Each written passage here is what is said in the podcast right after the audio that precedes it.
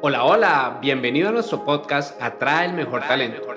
Un podcast dirigido tanto a los profesionales de atracción de talento como a las personas que se encuentran en búsqueda de su empleo soñado. Abordaremos diferentes temas que te permitirán conocer más de este mundo y estar preparado para los cambios del mismo.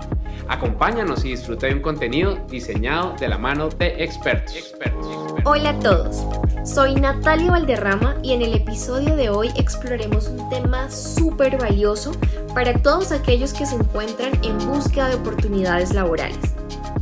Vamos a hablar sobre los obstáculos en la búsqueda de empleo.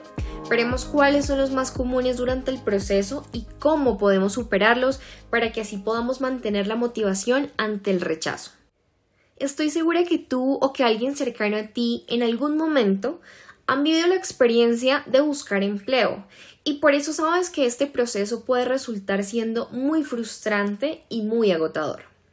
Y es que la búsqueda de empleo es realmente desafiante, está lleno de altibajos emocionales y como lo mencionamos, por supuesto, de obstáculos, y estos obstáculos pueden hacer tambalear nuestra confianza. Para nadie es sencillo ver cómo las puertas que toca se cierran. Pero antes de pasar a entender cómo podemos superar estos obstáculos, es importante identificarlos y entender cómo nos están afectando en el proceso de búsqueda de empleo. Entonces, en el top 3 tenemos primero la falta de dirección o enfoque.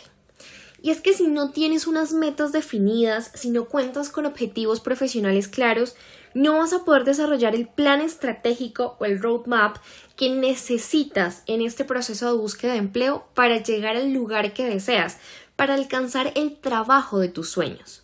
Y es que el dicho es muy cierto, si no sabes para dónde vas, cualquier camino te sirve.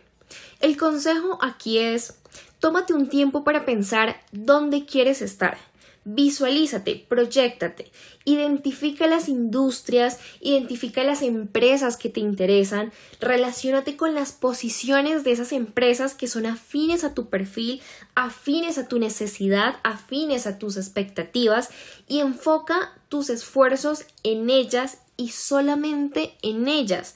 Postúlate las posiciones que definiste en ese plan estratégico y lleva un registro de las empresas a las que te postulaste, las vacantes a las que te postulaste, para que así puedas tener conciencia de cómo vas en tu proceso.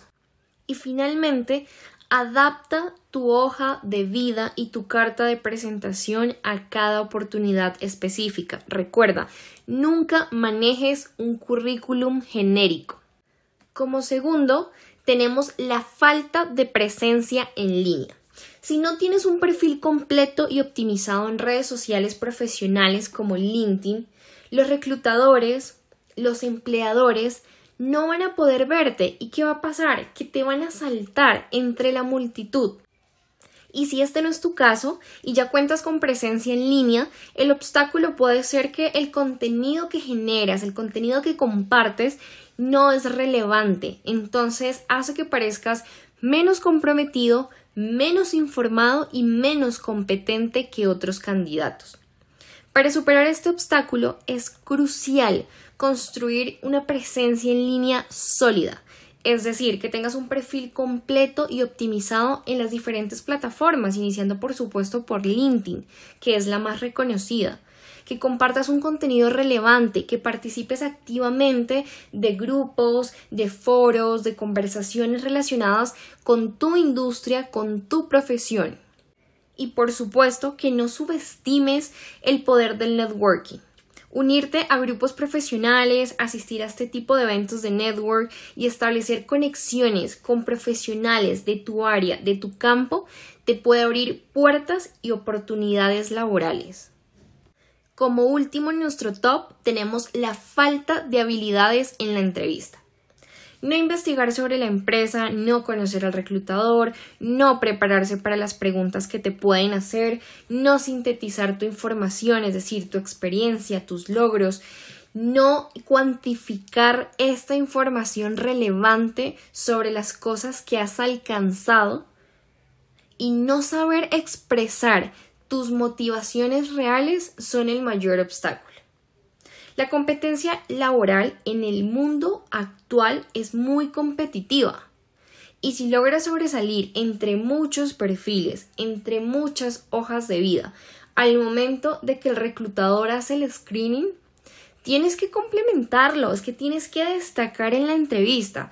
Y para eso te recomiendo siempre, siempre investigar a la empresa, investigar al reclutador, conocer claramente el puesto al que te estás postulando y con base a esa información, con base a tu experiencia, que puedas preparar las respuestas a las posibles preguntas que te van a hacer y que tengas muy pero muy claras tus motivaciones para que al momento de expresarlas seas asertivo y concreto.